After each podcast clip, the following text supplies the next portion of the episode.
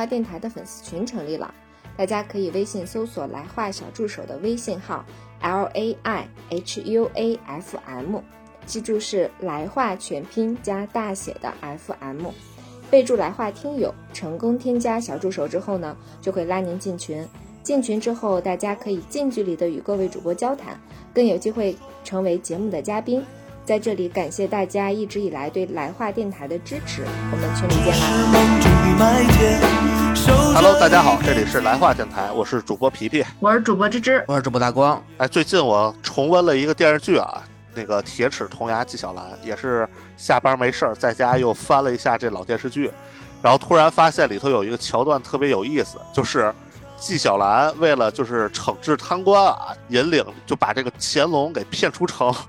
然后就是他们仨一路那个，我记得应该是往山西走吧，正好在这路上体验了一把这个民间疾苦。从这里面，当时还有几个生活小窍门给我印象特别深。一个是路上没水，乾隆皇帝想喝水，就张铁林想喝水，然后喝那井水又喝不惯，张国立把这水打上来，告诉那个乾隆说：“你把这水啊静置一下，然后等那个水面上起了一层皮儿，你把那个皮儿给挑下去，然后再喝这水，这水就甜了。”然后还有他们几个人去那个饭店吃饭，一路饥肠辘辘啊，然后最后上来全是大米饭，三个人选，最后和珅还选了一个就是全是野菜的。本来他们想把这全是野菜的给纪晓岚，最后让和珅选走了，还弄了一个吃的明白什么难得糊涂，然后每碗饭给起了一个名字，就特别有意思啊。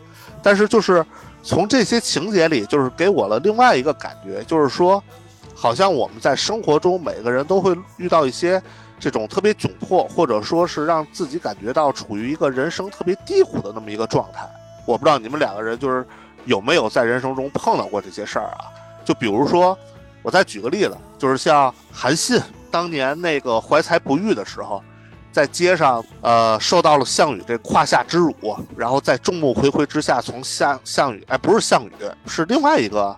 另外一个人啊，项羽棺材板都快摁不住了，你知道吗？这历史知识稍微有点欠缺啊。当时是从反正哪个哪个人，好像是他们他们那儿一个一个恶霸，就一个恶霸，对吧？就说好像你要有出息了，对吧？你才奇了怪了，对。然后就从这个人的这个当下，然后去钻了过去。但是韩信就是默默的从这个人当下钻过去，然后什么也没说。最后，对吧？王侯将相集于一身，就有大出息了。所以我觉得，其实每个人可能在人生的不同阶段都会有这种低谷状态，或者说面临人生特别窘迫的这个时刻。我不知道大光还有芝芝在生活中有没有经历过这些事情相关的一些事情。刚才皮皮说那个人生低谷啊，我觉得多少有点严重。你说现在可能咱们仨里边就暴露年龄，咱们仨里边最大的可能是。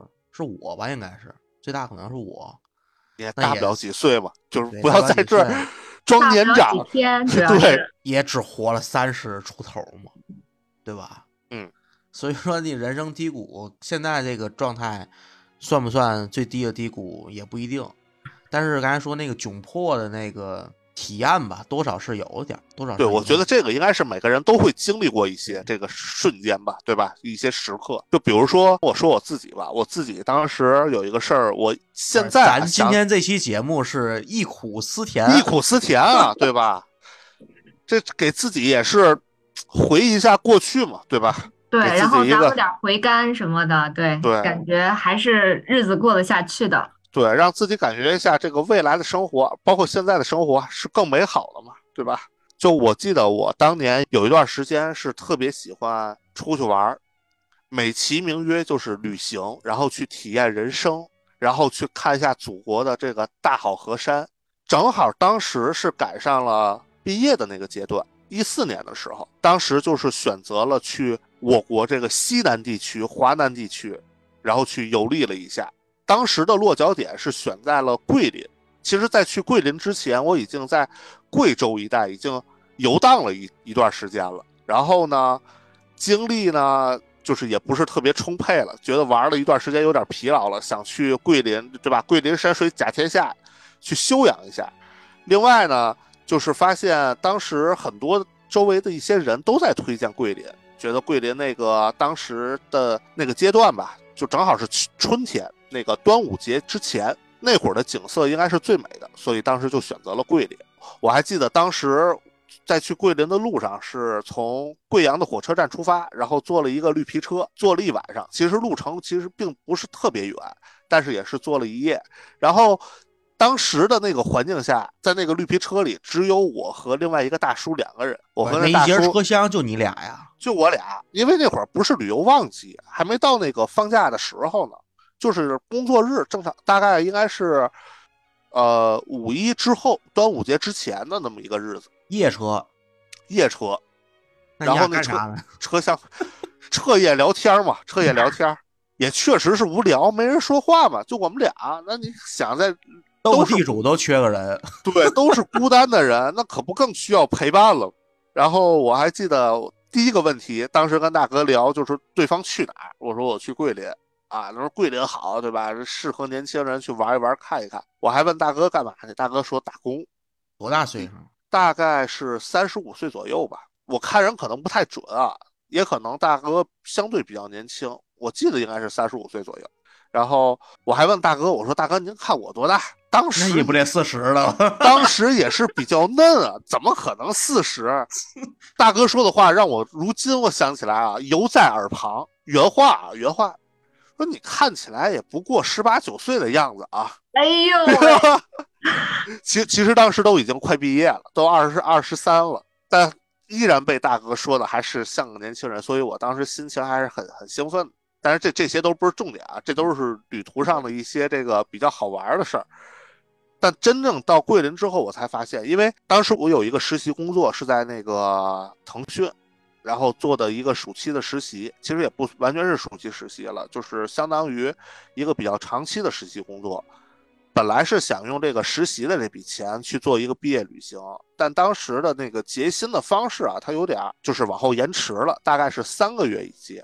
你工作三个月之后，在第四个月给你发前三个月的薪水，大概是这个样子。正好呢，我是在前一个月办的离职，从那边就正式离开了，所以他的那个薪资要延后一个月才发给我。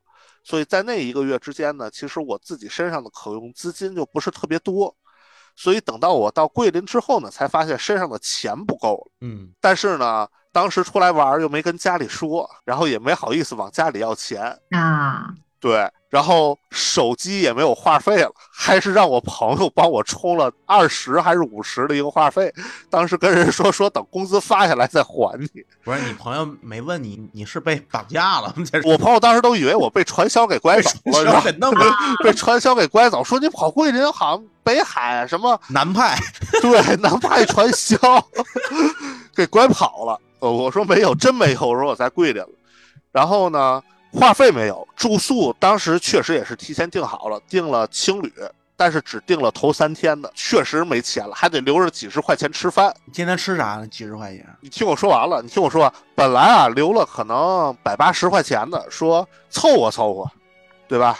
就一天怼个二三十块钱嘛，对吧？你吃个饭，买点小零食，买个水啥的，就是撑个三五天，应该也是没什么问题。结果好巧不巧，当时住的青旅，青旅基本上都是多人间嘛，对吧？多人间，然后一屋可能有好几个人。我那屋呢，正好住了三个人，其中有一个人啊，当时没见着面，可能人家出去玩去了，就剩下我跟另外一个老外，一法国人。我一看这国际友人，对吧？千里迢迢跑咱们国家来玩，我不得尽下地主之谊啊，请人吃了个饭。但是？口袋里又没钱，没吃太好的。什么？你想桂林的那些啤酒鱼、啤酒鸭那些有名的，因为没钱，咱也请不起，吃了个煲仔饭，请客吃了个煲仔饭。煲仔饭也不便宜，两个人，对吧？你点两个煲仔饭，不是点个量，它主要是啊，分你什么时候。你要跟现在比，还可以不太贵。对你主要跟你那会儿，你口袋里边就剩五十块钱，一天五十块钱那会儿比，对，那会儿比确实是没钱。然后，但是你不也得对吧？你我当时想，咱不能给咱国家丢人呢，对吧？你老外面前，咱也得让他感受一下。法国人要喝红酒，你怎么弄？对，那来就安排边酱油吧不了了，还红酒，直接给怼个那个什么饮料的钱都快不够了。就吃了煲仔饭，最后一算账花了五十多块钱，啊那会儿超了，超支了。那会儿口袋里可能就剩下最后也就剩下大几十了，第二天呢，还约着跟人出去骑骑行，就是围着那个阳朔去骑自行车游玩一下，又把租车的钱一交，然后第二天又买了点小干粮，口袋里就真正就就没钱了。我记得当时，反正不是剩下三毛钱，就剩五毛钱了，就不是剩三毛，就是就五毛了，就这日子真的就没法过了。结果就在那个阶段，天无绝人之路啊，就给我这种感觉，知道不？天无绝人之路。工资居然比之前啊早发了一个多礼拜，就当时我看见银行卡这个新鲜出炉的数字啊，我这眼泪都快，都眼泪都快下来。主要就是在第三天的时候，第三天的时候，真的，因为前一天我不是那个去那个骑自行车了嘛，然后那个广西的天就是你想南方就本身就比咱这边热的早，就是天气本身就比较热，然后太阳一晒，我那会儿都直接一天就直接晒成小黑孩了。我当时去那个 ATM 看到那数字之后，我都觉得我有种那个农民工被拖欠工资之后，然后喜提工资的那种喜悦之情，就是那种感觉。所以当时这个经历还是给我留下特别深的印，因为我都没想好说我之后要没钱该怎么办，我就这一个星期该怎么撑下去？我是找人借还是找人蹭？但是当时你想了吗？要真是没有，你怎么弄？我真没有。当时。其实卖艺这事儿我也干过，我在旅行的路上我也干过这事儿。确实，当时跟一帮人也卖艺去，在长沙，你知道吧？也赚了点钱。然后呢，一晚上小龙虾就挥霍了，加上人也多，加上人也多，就一晚上小龙虾加啤酒就全都给挥霍了。然后钱还不够，卖艺的钱还不够，自己还往里搭了点儿。但当时在。桂林的这个阶阶段，卖艺也不允许，周围没有人跟你配合，也没有这条件。自己呢，当时又感觉光自己一个人又拉不下来这脸，所以当时确实没想该怎么办。简单的琢磨了一下，就是说当时可能青旅有大哥，当时有一个攀岩的一大哥，这大哥到现在我们还都有联系，可能能稍微蹭两顿饭，但也不好意思一直跟人家蹭。就只能想过说，哎，大哥，今儿那个跟你一块儿出去吃个饭，行不行？然后大哥可能好心把你给带着，但是真没想过，就是你没钱，后头还有一个礼拜啊，这一个礼拜你怎么过？因为你连住的地儿可能都没有，你可能跟青旅老板也张不开这嘴，所以当时都想过，要不出去找个帐篷，对吧？对付个一个礼拜，撑一下，这都想过这念头。哎，你那个时候其实是把返程的票已经买好了，对吧？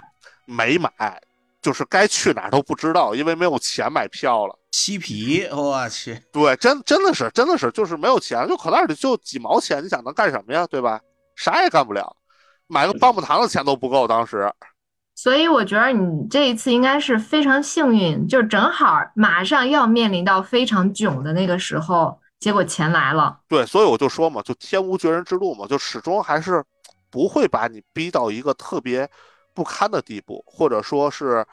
总会有一些事情能能够解决的，就是总总会有一些解决办法的。对对对，所以我觉得这个还是给了我一点这种经验教训，就是说在你做一些事情之前，你还是要做好一定的规划，有一定的计划，把这个时间捋顺了，要不然这个真正窘迫的时候一来，对吧？有人能帮你一把还好，要没人能帮你呢，对吧？你怎么办？你是不是真的就要流落街头几天了，对吧？这都不好说。对，那我这个例子就是真的，我做了规划，但是也没想到它意外来的比我想象中要早很多。就那种人算不如天算的感觉，是吧？这种。对我们那个就之前嘛，就是我们想要就是在北京市内骑一个长距离，就是从市内从市里骑到京郊的那种，然后路线都已经计划好了，装备有都带齐了，还租了两辆自行车，完了。甚至买了什么呢？头盔呀、护具呀，然后还带了两套雨衣呀，什么都带好了，干粮也带好了。结果那天暴雨，暴雨其实也怎么说呢？因为我们带了雨具嘛，就感觉应该也能撑得住吧。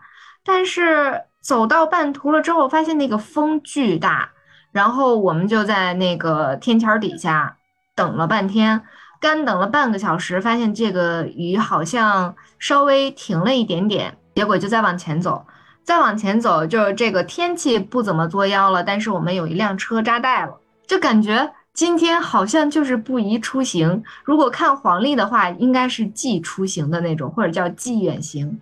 然后那怎么办呢？我们就在想到都走到半道了，就是那种前不着村后不着店的地儿。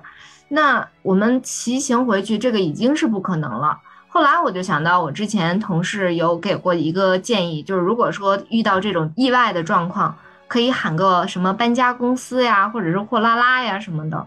然后我们当时就几个方案都选了吧，包括搬家公司也问了，然后货拉拉也问了，最后向钱低头了，因为货拉拉比较便宜啊。此处不是在给他打广告啊。然后那个我们就选择这个，然后赶紧找了一个离我家比较近的那个地方，就是可以修车的地儿，给我们拉回去了。我们等真的到了那个车上之后，就在那个车上去看自己全身上下都是那种泥点子，然后呃车带也扎了，就就各种的，就是我觉得那叫狼狈，真的很狼狈。对，但是开心也是有的，因为。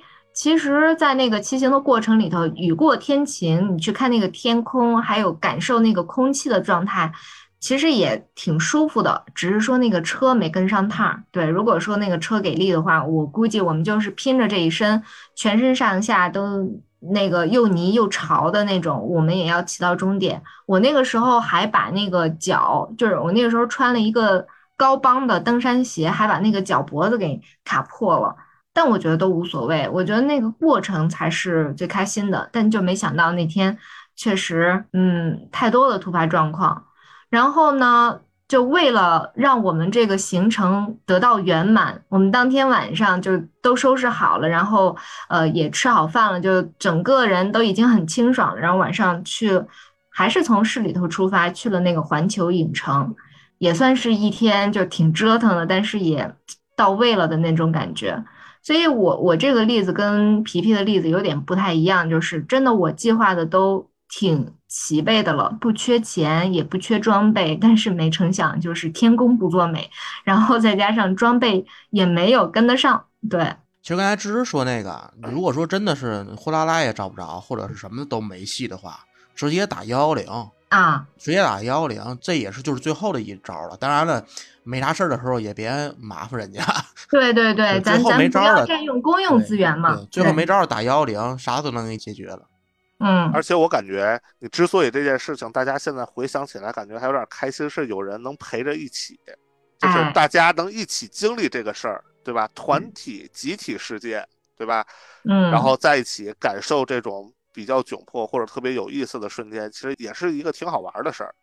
那比如说，大家一块儿出去淋雨，对吧？一块儿走过泥泞，然后最后看着这个天气放晴，是一种感觉，短时间内就好像经历了一个人生从低谷到高潮的这个瞬间的这种感觉，对吧？对对对，因为它很快。就是如果说这个是一个长期，就每天都这样的话，那我觉得就很对，就就会让心情感觉变得特别糟糕。但是等那天气放晴那一刻，你会感觉，哎，还挺有意思的，对吧？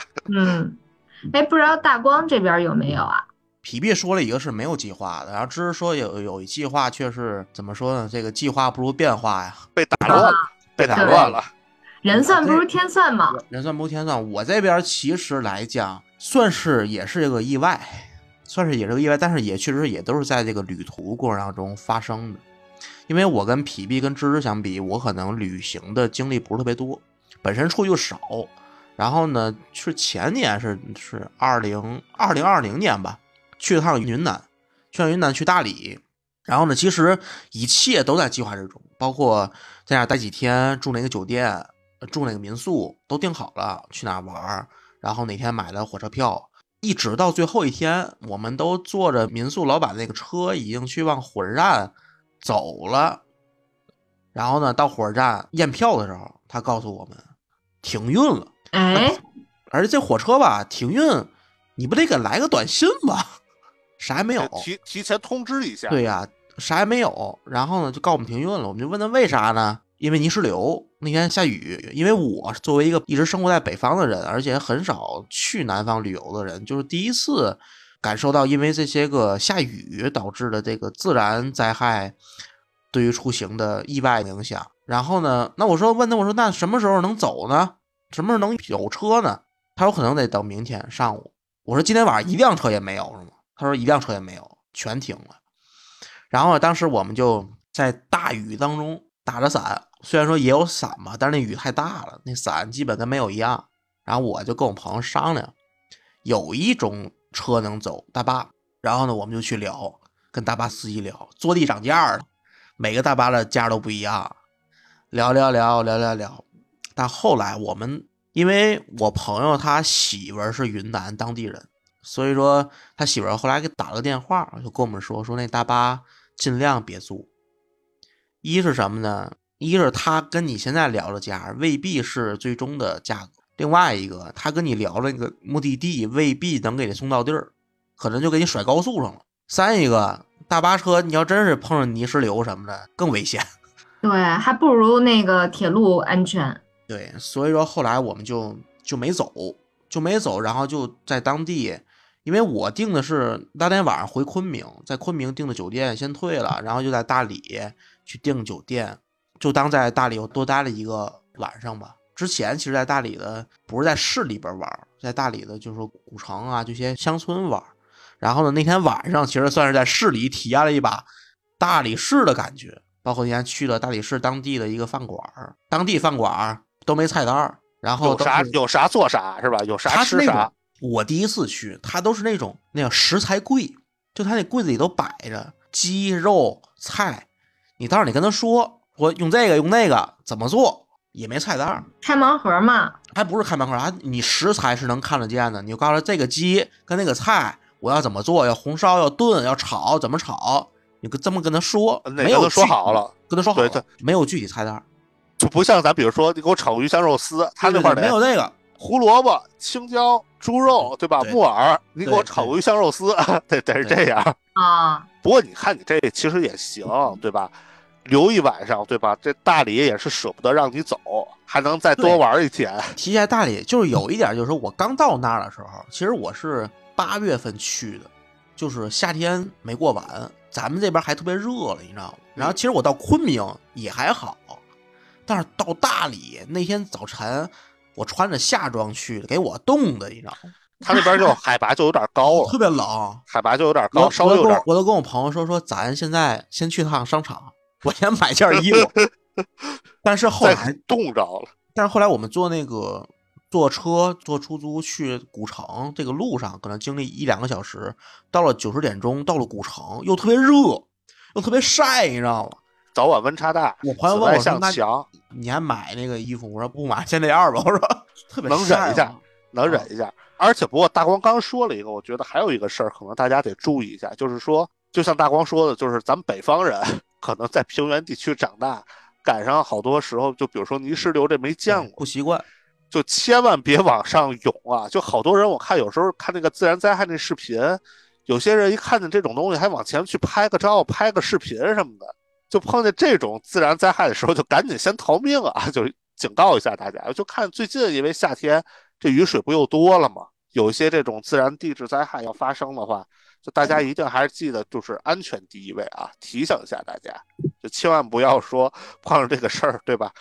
千万不要慌，对吧？先拍个抖音，或者先拍个，先发个朋友圈儿，就千万不要这样。对，不过我刚才说了一点，我觉得这个可能还都是有一些怎么讲，就是让咱们自己感觉现在回想起来，还是有一些这种比较好玩或者比较有趣的这种感觉啊，这种窘迫。但比如说刚像刚才我举例子，就是像韩信这种，它确实是一种让人有一种刻骨铭心，可能这辈子你经历过这种事情就再也忘不了。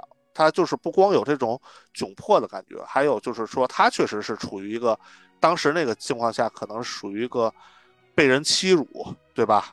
众目睽睽之下受到侮辱的那么一状况，很可能给他自己这种心灵都造成一定创伤的感觉。所以说，我觉得还有一定的窘迫是能带给咱们一些反思，或者说是一些能让我们时刻铭记住这个事情的这种时刻。就比如说，我之前有一个事情，就是让我觉得我自己在学习上确实不是很慎重。也没有做好很多的规划，在平时浪费了很多时间，给我自己一个特别大的一个经验教训，就是在毕业的时候写毕业论文，感觉当时我写毕业论文的时候毫无头绪，就觉得不知道这四年我学了什么，就干什么，给的一些这种那个论文方向，比如说一些参考资料，当时看真的是看不懂，只能是在这个答辩之前赶紧临时抱佛脚。去找导师、找同学去咨询很多东西，但发现人家其实当时论文都已经很完备了，人家这种体系性的东西啊，或者说专业方面的东西比你要强很多。然后就发现好像整个班班级、整个专业就剩下自己这个事情没搞明白。就那会儿，我突然发现自己把时间全都浪费了，好像全都浪费在之前的那些旅行的路上了，全都浪费在玩的上面了。本身应该去做的事情反而没有做好。就我还记得当时在一辩之前，我们就是论文不就有一个一般咱们不有一个开题答辩，就确定你这论文方向嘛，对吧？开题报告啊，对，开题报告。然后开题报告之后，大概两个月之后或者一个半月之后，可能就你该这论文答辩了。当时我这开题报告就没做好，是我导师给我弄的，然后我就按照我的导师给这方向去写论文，结果就是完全两眼一抹黑，抓瞎。但当时。开题报告之后呢，就想，哎，反正还有时间嘛，对吧？还有时间，对吧？也不着急，对吧？结果就是，等真正快到答辩之前，才发现，好，写一个论文就并不是那么简单的事儿。它不光是你你的论文内容，包括你的一些排版格式，对吧？引用的一些资料，然后标注在什么地方，这些东西通通都有要求。但当时完全不明白。然后一些格式的东西是找我们同学去帮忙。内容的话，就是导师找同学，找周围同学赶紧说帮忙，然后怎么怎么着，这请人吃个饭啥的，去帮让人帮忙给你改一下。那是真的是临时抱佛脚。我觉得这种事儿啊，临时抱佛脚，它确实不太好使，尤其这种涉及到人生比较关键这种时刻，对吧？影响到你能能否正常毕业的这个东西。那我问你，你现在还记得你那个论文题写的是啥？完全忘了题目就行，对，完全忘了，真是想不起来。我那天还特意拿我那个旧电脑去找了一下，去找了一下这个留着。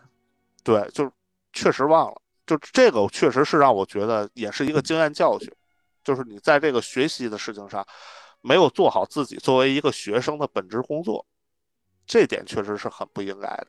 所以我觉得这个窘迫的时候是给自己一个比较大的教训，就是说在你未来工作的上面，你还是要做好这种规划的，对吧？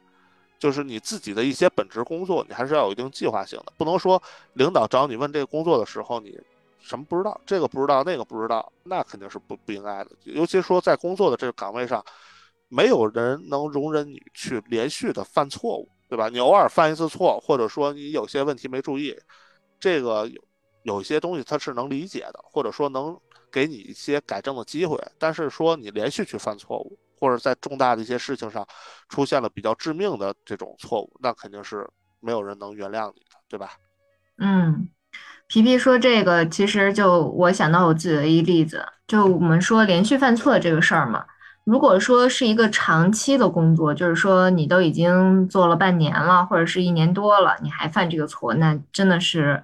无可救药，对。但如果说是一个刚入职的这样的一个情况的话，其实有些时候我们的这种责任心会让自己觉得，一开始就犯了这么多错误，就会让自己觉得自己是不是不适合这样的工作。就我去年也在电台里说嘛，去年我换了工作，然后那属于是一个细分领域到了另外一个细分领域，行业还是没变的，但是呢。那就是因为这个变动。那我原来的工作里头，其实就是领导一，我交付出去之后，其他人去负责细节就好了。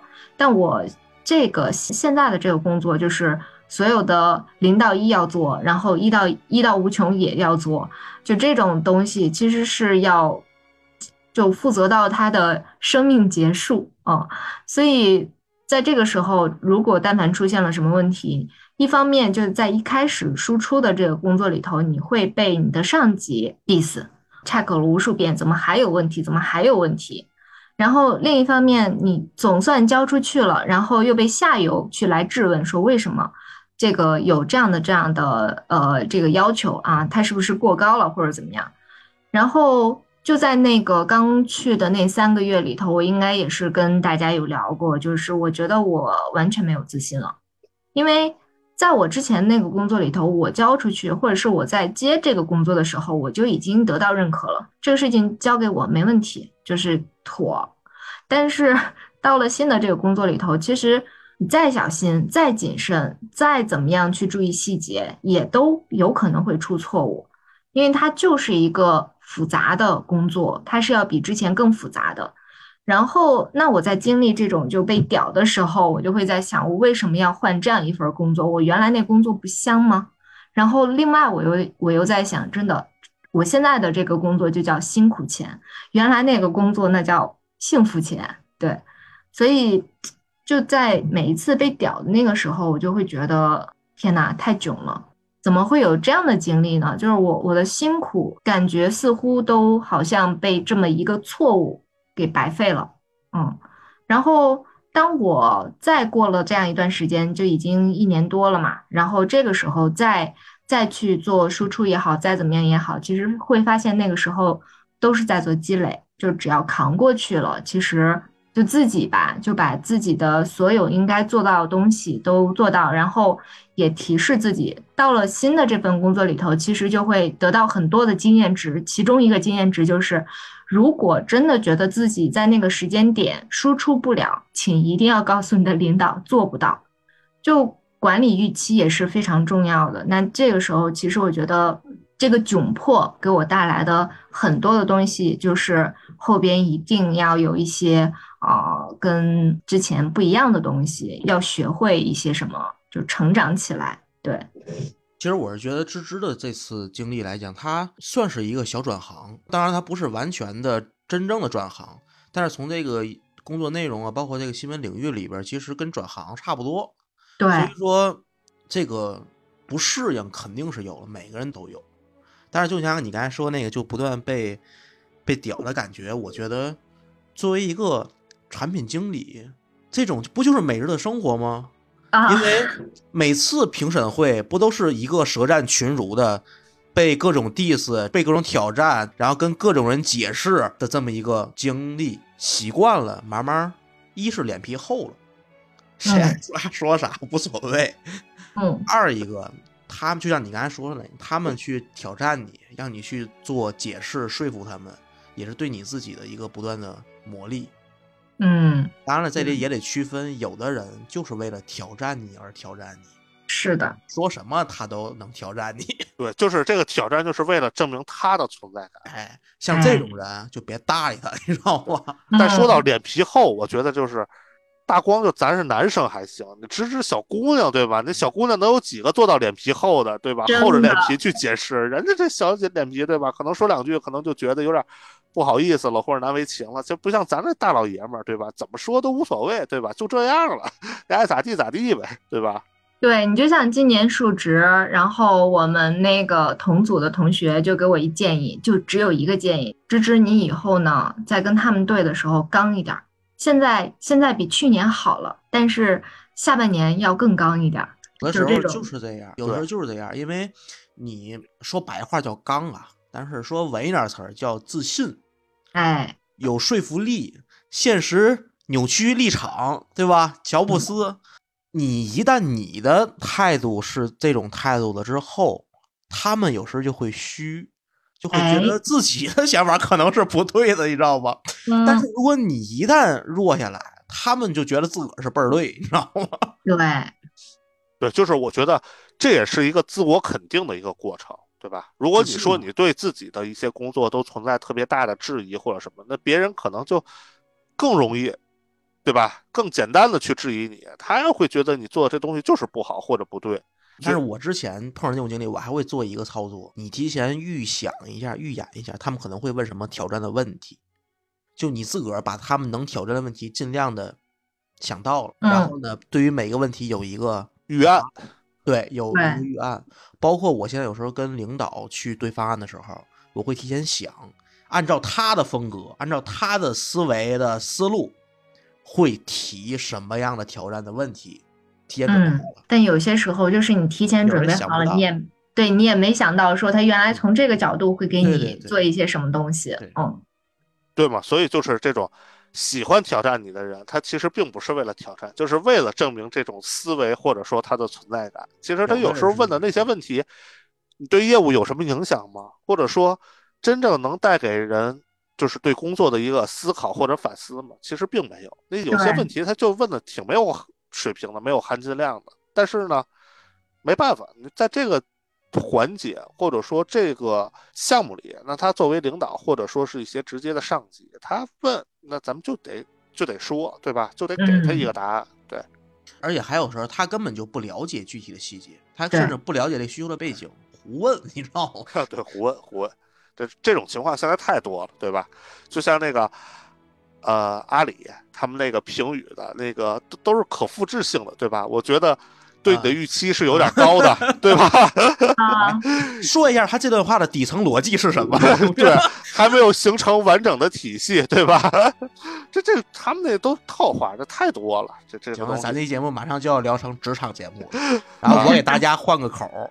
刚才大光给大家说说你自己特别窘迫的事儿，让大家开心一下，对吧我聊？一个生活上的事儿，因为其实我们三位主播都属于北漂一族，然后呢，但是相对来讲呢，可能都离着不太远，都属于京津冀，所以说对于一些个，比如说像那种从南方过来的，比如说从西北过来，可能咱仨都不算北漂，但即使是这样，我们仨来讲也是平常生活也会遇到一些个北漂共同的经历吧。我这边面临的问题，就面临临的面临问题，其实都会有。虽然说离家近，就可能回家的频率可以高一点儿，抢票不用那么费劲以外，其他的都一样。我就不知道那个皮皮跟芝芝这边从来北京，当然芝芝是上学就在北京啊，那上学不算。嗯，从毕业工作以后到北京，搬了多少回家了？我想想，我大概是搬了一次、两次，我搬了三次，就是这种小范围的不算啊。就比如说从从 A 楼到 B 楼这种不从 A 楼到啊 B 楼这不算啊但是您比如说从小区到小区的这就算。啊，对，就是这个大概我有三次搬家搬过三次，我数数我啊，那我也三次，我马上要第四次了。你们才三次是吗？嗯，对啊，我甚至有一次是从呃我得是你们的楼上搬楼下，我这边目前为止应该是七八回，不是七次就是八次搬家。特别大距离的搬家也得有五六回。当然，这我说七八回里边有两回是小区到小区，但是中间就隔着几百米，可能一公里这这其实就不怎么太算搬家，也算啊，因为小区到小区不是你楼上楼下，哦你小区到小区啊，对吧？小啊，区对，到小区到小区这个可能是有一点对，那我就说同一个小区里头，或者说特别近的，你就别算了。同一个小区这种没有，我基本哦没有哈对哦对对，比较远的，从北到南，因为我最开始来北京其实是住在一个非常传奇的地方，大部分北漂人梦开始的地方，就亚洲第一落脚点社区，亚洲第一大社区天通苑。但是那会儿其实相对来讲就是上班比较远嘛，所以从北边彻底搬到南边来了，这是最远的一次。而且这次搬家你知道吗？我没叫搬家公司，我是通过地铁搬的家，那会儿东西是不是也相对少一些吧？相对少。比现在相对少。但是我跟我朋友，我们仨人吧，呃，我跟我朋友合租嘛，我俩从北往南搬嘛，又叫了一个人，其实我们三个人通过地铁搬了两趟，我去，那这来回这路上这时间都不老少的。那可不，你想从天通苑单程到分钟寺也得一个半吧，一个半小时吧。还得往返，往返两趟，我们搬一天。那会儿说实话就是什么呢？一是穷，确实也没钱，确实也没钱。一是穷，二是也是没经验。要是有点经验呢，再穷也不差这点儿，对吧？就是哪怕就比如说第一趟我们先搬点零碎儿，等第二趟回去呢，把大件儿往车上。大件儿叫车，小件儿自己坐地铁也行。但是那会儿我们全靠地铁啊，在地铁人都看我们，老牛逼了。你也是是加上可能东西稍微少一点。你想你们这个来回两趟三个人，其实东西还是少，相对少一点。你要但凡大件儿多点儿，对吧？你三个人可能都扛不动。比如说你搬张床，对吧？这个这也没戏，那个然后这是刚来那会儿，然后到后边儿其实就涉及到好多真正主动的搬家也有，但不是特别多。好多被动的原因，你比如说房主不租了，我可能找中介租的房，中介找房主，房主不续约了。还有一种就是说，中介那边儿嫌七杂八事儿太多，乱收费啊，黑中介，黑中介呀、我之前说什么找我要没有一个温泉费，我说我我说我说大哥，我说咱那个房里哪根水管能流热水出来？除了我烧电的那个，你告诉我从哪个管里流出来？他说不行，你就得交，每人都交。还有那个就是没空调，冬天外边刮大风，屋里刮小风，实在是受不了了。这我知道，这这我知道，我去他那屋里感受过，那真的是，当时租房在时，租房时我问他了，我说你的屋也没暖气，空调也没制热，我说冬天怎么弄呢？他说有中央空调，凑合过吧。他说中央空调，你知道吗？实在是没法弄，那个就跟寒窑似的，给我跟我说冻的。关键是当时啊，就是那屋，就明明周围有环境更好的，就当时我租那个，我觉得环境挺好的，而且一出地铁站就是，我就不明白当时见，对他跟他他跟他室友说，跟我当时跟我说没看见那个，我说那一出来就是，那怎么还能看不见呢？没找着，就是什么，就是那会儿是刚毕业，刚来北京，没经验租房，找房呢也没经验，就是全靠撞。但后来，对后来的这几次，慢慢的，一点一点积累经验，积累跟中介的沟通方式，然后后来慢慢的钱也多了，就资金上也充裕一点，后来就慢慢就好了。关键是当时我去你那儿看那房子的时候，我还觉得说，我说一出地铁站这不挺好的吗？对吧？对啊这，看看见，结果价格也便宜，屋还大，环境还好，啊离地铁还近，对，从出家门到进地铁站就三分钟，反正然后居然被你跟你室友忽视了，当时也真是。反正，整体还有一点，我觉得你搬家当时就是因为大家这种。什么？大家的这个室友的工作变动，对吧？比如说之前你跟你大学同学，然后咱俩这个工作变动，对对，谈恋爱的，不懂吧？对你跟这这室友什么之前的同事，对吧？这些乱对乱七八糟一弄，你这折腾的就反正挺多。不过你这个嗯，按那个北漂的经历来讲，如果说比如说北漂个七八年，其实搬个五六次、七八次家也还算正常。一年一次嘛，对，平均一一年多一点，一搬一次也但是正常。但是还有一个点在于我我不知道全不全，但我感觉差不多了。我什么样房都住过，就是最早天通苑那个，反正就没住过地下室，没住过地下室。哎我没住过地下室，没住过地下室，呃，没住过完全没窗户的。但是我第一个那个点儿基本跟没窗户没啥区别。你知道什么叫牵手楼吗？啊，知道，我知道，就啊隔壁楼开窗户就够着够着。嗯，我能搭到对面的那个窗台上，就牵手楼。然后住过生化危机的房子，就是说你晚上去厕所一开灯，哗，都是就消失了，都是小强。蟑螂就消失了，你知道吗？然后一关灯，哗，又回来了。刚才提到住过没暖气的房，还是还没暖气的那个还是个板儿，它是个那墙都是板儿，就透风了，你知道吗？就是拿那个做的隔断嘛，其实就做的隔断，对吧？然后那个窗户都是缝子，反正就条件有点艰苦，他那个条件当时我去看了，确实有点艰苦。但是没就跟法。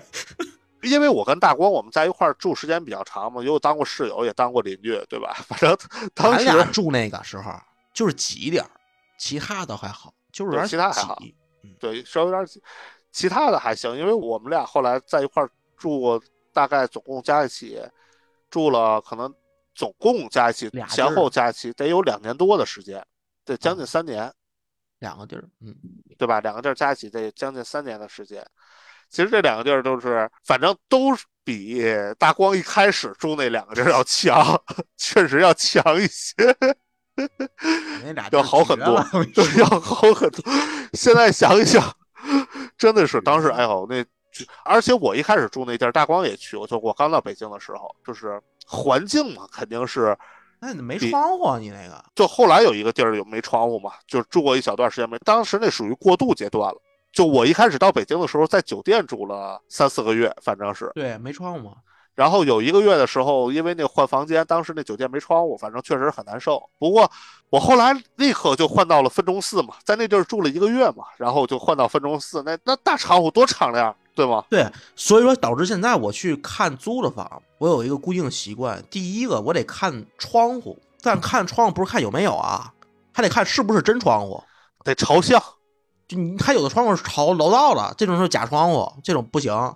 看这个得朝外边，真的是大窗户。然后第二一个就是暖气供暖，什么方式？别给我整什么中央供暖，我都不信。你知道吗 哎，咱当时在分钟寺那会儿啊，哦，没赶上过冬天，一细数，这这搬家确实是感觉会挺窘迫，尤其在自己搬家在路上没人帮，然后就是来天通苑用地铁搬家，我现在我都不敢想，你知道吗？就是给我们听众解释一下这个这个距离啊，就北京啊比较大，然后三十多公里，三十六七，对三十多公里往返加一起就是七十多公里，得两七十多公里可能都少了，你那来回得八十多公里，你那是在天通苑北对吧？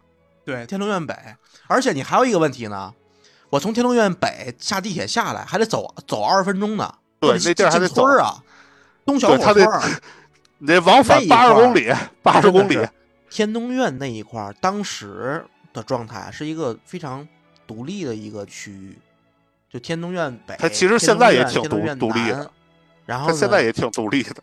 反正我是一直没敢涉足那边儿，我想补一个啊，就关于天通苑那个，我之前的第二个房子就是在天通苑，然后哦，芝芝也是天通苑啊，那那个时候还是可以有隔断的，它一个小复式隔出来了五家，复式隔出来五个，对，隔出来五个。然后呢，我们就中间那层其实是个大客厅，给隔成了两间。我就记得当时，我觉得这也挺囧的，就是我们这屋吧，我跟我室友两个人住，住一张床，隔壁住一对儿情侣。然后呢，人俩晚上 我也有一个这个事儿，就是关打扑克，在在那儿打扑克是吧？不是，他们晚上嗑瓜子儿，我都能听见嗑瓜子儿。嗯，然后呢，后来因为我睡觉轻嘛，我早上上班也早，我就跟人家，就咱们也不用面对面，我敲敲那个那个隔断那个那个那个墙，我跟他，说，哎，咱能商量商量吗？晚上十点之后就别出声了呗。然后从此以后就是两个房间互相不干扰，就这种。你知道我那个，我之前在天通苑住那个不牵手楼吗？嗯，对门儿啊，其实距离也不远，虽然说是石墙，但是类似于咱之前的那种老年间的那个家属楼，你知道吗？对门特别近。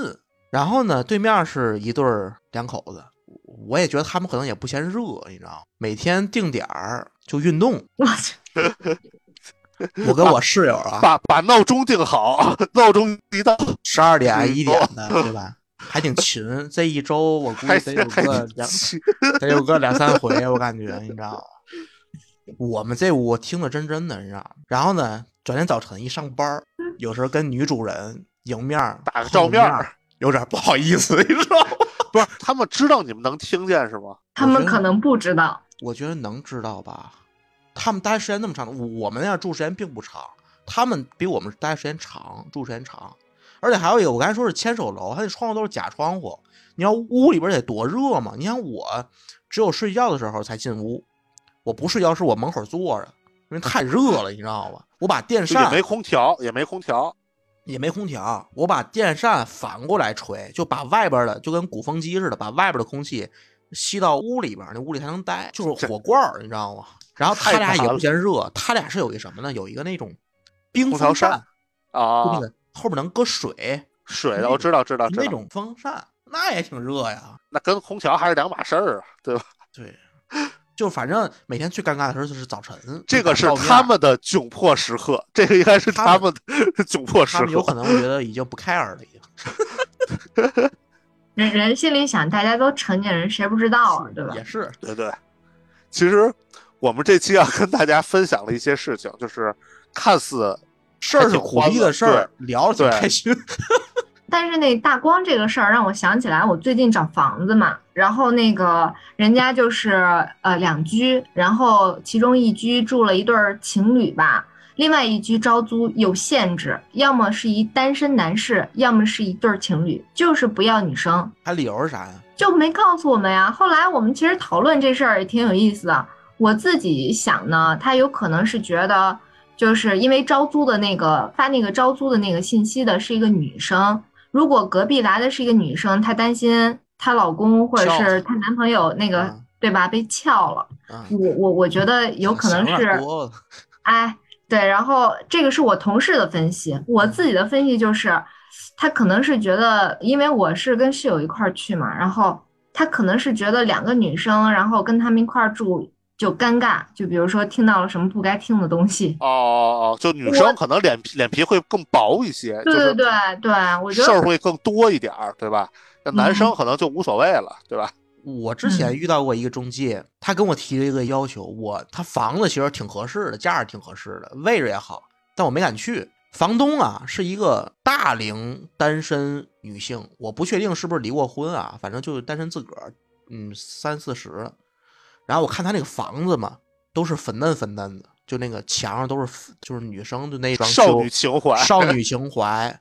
然后呢，这屋是两室，有一室他自个儿住，等于说你看跟房东一块儿住。然后他必须得要求不能是两口子或者情侣，男的单身也行，女女的的单身也行。就他可能看不了别人亲密，啊、啊，对吧？当时那个中介也跟我说，说第一个点就是跟房东一块儿住，第二一个这房东吧多少有点事儿有点多。后来我就没敢去，你知道？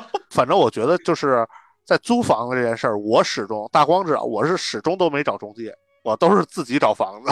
而且他皮皮来讲就愿意自个儿独立卫浴，对他也接受合租，事儿少。因为因因为我主要是在实习的时候接受过这些，我真的是有点不太能忍，实在是有点不能接受了。生化危机你忍不了。就是他倒不至于生化危机，反正真的是合租，当时也是允许有隔断嘛，就是什么人都有，这乱乱七八糟的，反正当时就确实是体验特别不好，所以我就后来坚持就是自己住，就必须自己住，所以就没有再找过中介啊或者乱七八糟的这些东西，就自己去找房子。嗯，所以也没怎么搬家。确实，我这个搬家频次在北漂里来讲，应该就算很少了，就算很嗯少了。对，所以我们今天虽然跟大家聊了很多就是看似窘迫的事儿，但实际上聊的还是很开心。不过呢，我们是也是怎么说呢？笑对生活吧，笑对生活 对，苦中作乐可能也。是没招儿。对，也就是那个岳云鹏那相声就说，就是你都那么难了，为什么你还乐呢？因为我没有办法呀，因为我没有，对吧？就是我们还是愿意把生活过得有趣一些，对吧？因为生活给我们的这种开心或者不开心的东西，其实都是属于我们自己的生活嘛，对吧？与嗯其你满面愁容，对吧？不开心的过，那也还不如就是我们开开心心的过一天，想一些好玩的事情，对吧？做一些开心的事情，让自己更快乐一些。所以说，虽然窘迫，第一方面我们也是把它当做一个很开心的事儿；第二呢，我们也从这里头去吸取一些这种教训，对吧？让我们自己之后的生活变得会更好一些。也希望大家在面临这种人生窘迫的时候，不要是充满负能量，对吧？我们换一个角度去看，对吧？事情它都有正反两面嘛，对吧？对，也许这个事情定，它是以后的一个财富呢。对啊，这都说不好。嗯，希望大家能笑对生活吧。感谢大家收听我们这期的来话，我们下期节目再见，拜拜拜拜。拜拜。三箱的 CD 两箱。欢迎大家搜索“来话电台”，订阅我们的播客。如果你觉得电台内容还不错呢，还请大家积极的点赞、评论，给各位比心啦！末世的年轮的回忆怎么整理？在失灵的物品里晾着内衣，留下的其实已是营养不济。呼吸着不怎么新鲜的空气，不知不觉门上贴了个信。We are family. Are we moving, moving, moving, moving to a place we're free? Are we moving, moving, moving, moving to a place without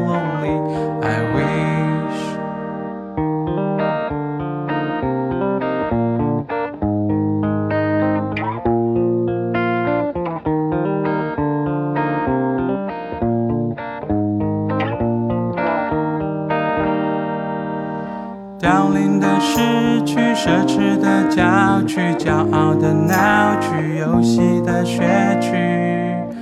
钢筋水泥的台北丛林，生存下来需要一点勇气。搬离一个半成品，搬到下一次累积。两百公里外的妈咪依然等着我，是不想回去，觉得有点来不及。 I'm moving, moving, moving, moving to a place we're free. I'm moving, moving, moving, moving to a place without lonely. I